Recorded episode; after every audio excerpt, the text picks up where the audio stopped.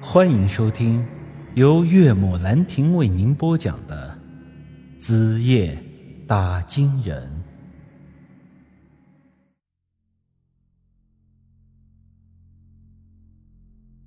回到村里之后，我一直在想，到底要不要去把那阴钱给收回来？毕竟那姓杨的小子之前惦记我媳妇儿，我正想要教训他。这是老天爷送来的机会，他不是家里有钱吗？那就该让他吃点苦头，让他知道什么叫做天高地厚，知道这世上还有很多事是用钱摆平不了的。于是我甚至都打算端个小板凳，整天坐在他家门口看好戏。但心里细想一下，又觉得不对。我从小在村子里长大。以前小时候，经常蹲在村口听那些老大爷聊天。老一辈有这么一个规矩：无论别人怎么招惹了你，你报复的时候只能害人一时，而不能害人一世。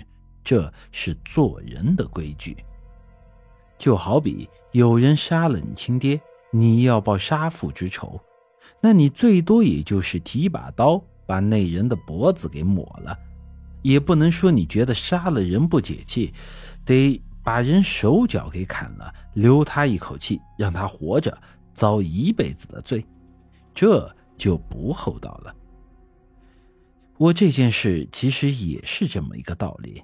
那姓杨的小子调戏了我媳妇儿，我心里不爽，之前骂也骂了，人家也没还嘴，算是给了个教训。而这阴钱呢？之前干爹也说了，活人留着这东西，那真的是会厄运缠身，甚至折损阳寿。即便你是有万贯家财，这厄运也能让你几年内家财散尽，身无分文，成为乞丐，受尽煎熬。严重点的，可能还会遇到一些飞来的横祸，撞个车，断条腿，瞎只眼。这都是完全有可能发生的。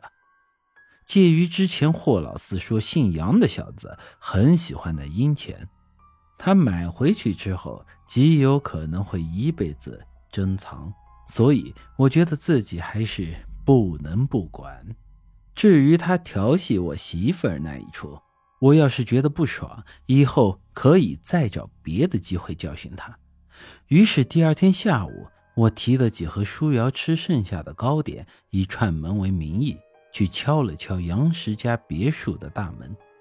来开门的是杨氏的妹妹，也就是那个叫杨玉的年轻姑娘。这姑娘平时很少出门，我这也才算是第一次和她见面。你找谁呀？这姑娘看着十六七岁左右，身材高挑而纤弱，长得是。十分的水灵，由于最近天气渐热，他一身穿着也很是清凉。上身是一件带着卡通图案的白 T 恤，下面是一条超短的牛仔热裤，白花花的大腿之下，粉嫩的小脚丫拖着人字拖。这等场景，是个男人都会忍不住多看两眼。最为重要的一点，这姑娘的长相，我感觉和我家舒瑶有些相似。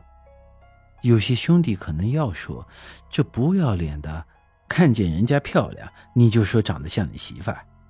我这可是摸着良心讲的，这小姑娘的相貌真的是和我家舒瑶有几分神似。当然，你要觉得我说的是真的也好，是我单纯的好色也罢。反正我看到杨玉这姑娘的第一眼的时候，我就是挺喜欢的。各位不要想歪，只是单纯的喜欢而已。记得当初和舒瑶相亲的时候，我那是紧张的语无伦次。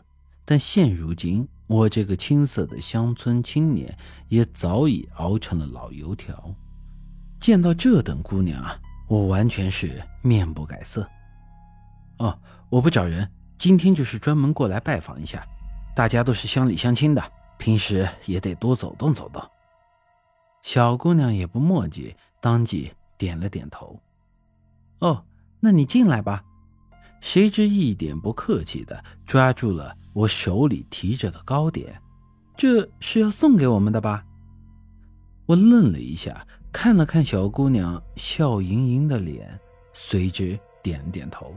啊，啊，对，呃，给你和你哥带的礼物。谢谢。说着，一把将糕点夺了过去，当着我的面拆开吃了一块。我一下子有些懵了。在我看来，像这种有钱人家的姑娘，家教应该不会太差。像我小时候，家里要是来个客人，带了点糖果、点心之类的礼品，你就是馋得流哈喇子，那也不能在明面上表现出来。得是等到客人走了之后，爹妈把礼物拆开，再规划着把吃的分给我和几个姐姐。你要说我是客人，一进门就把人家手里的礼物抢过来拆开吃了，那我爹晚上不把我屎打出来，算我拉的干净。不过话说回来，这姑娘虽然看着像没家教，但却……并不让我觉得厌烦，而且他这种不守规矩的表现，反倒让我觉得有些可爱。或许是因为他做了我小时候不敢做的事情吧。本集已经播讲完毕，欢迎您的继续收听。